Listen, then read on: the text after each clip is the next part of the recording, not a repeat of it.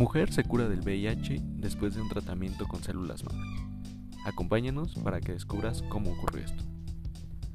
Una paciente estadounidense que padecía leucemia se convirtió en la primera mujer y en la tercera persona hasta la fecha en curarse del VIH después de recibir un trasplante de células madres de un donante que era naturalmente resistente al virus que causa el SIDA.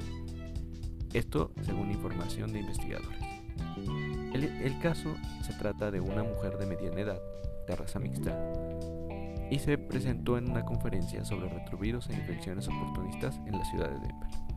Es también el primer caso que involucra sangre de un cordón umbilical, un enfoque más nuevo que puede hacer que el tratamiento esté disponible para más personas. Desde que recibió la sangre del cordón umbilical para tratar su leucemia mieloide aguda, que es un cáncer que comienza en las células productoras de sangre en la médula ósea, la mujer ha estado en remisión y libre de virus durante 14 meses, sin necesidad de tratamientos potentes contra el VIH, como podría ser una terapia antirretroviral. Hablamos de otros dos casos.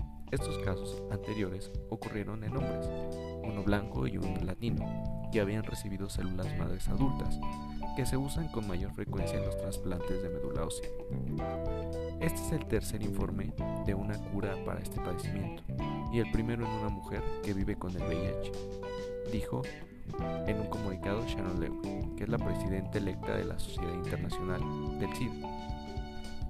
El caso es parte de un estudio más grande respaldado por los Estados Unidos, dirigido por la doctora Yvonne Bryson de la Universidad de California de Los Ángeles y la doctora Deborah Person de la Universidad Johns Hopkins en Baltimore. Este estudio tiene como objetivo dar seguimiento a 25 personas con VIH que se someten a un trasplante de células madres extraídas del cordón umbilical para el tratamiento del cáncer y otras afecciones graves. Los pacientes del ensayo primero se someten a quimioterapia para eliminar las células inmunitarias cancerosas. Luego, los médicos trasplantan células madres de individuos con una mutación genética específica en la que carecen de los receptores utilizados por el virus para infectar las células. Los científicos creen que estas personas desarrollan un sistema inmunológico resistente al VIH.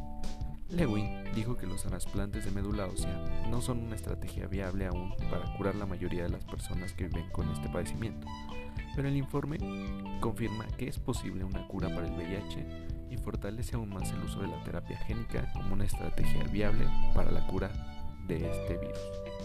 El estudio sugiere que un elemento importante para el éxito es que el trasplante de médula ósea resistente al VIH sea de manera adecuada y por gente capacitada. Anteriormente, los científicos creían que un efecto secundario común del trasplante de células madres, llamado enfermedad del injerto contra el huésped, en el que el sistema inmunitario del donante ataca al sistema inmunitario del receptor, desempeñaba un papel en la posible cura.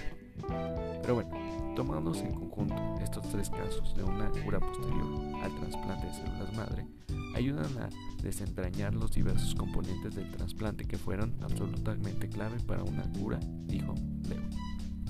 Y bueno amigos, espero que les haya gustado esta nota. Si quieren escuchar más noticias de este tipo, ya saben, denle like, suscríbanse y compartan. Nos vemos en la próxima.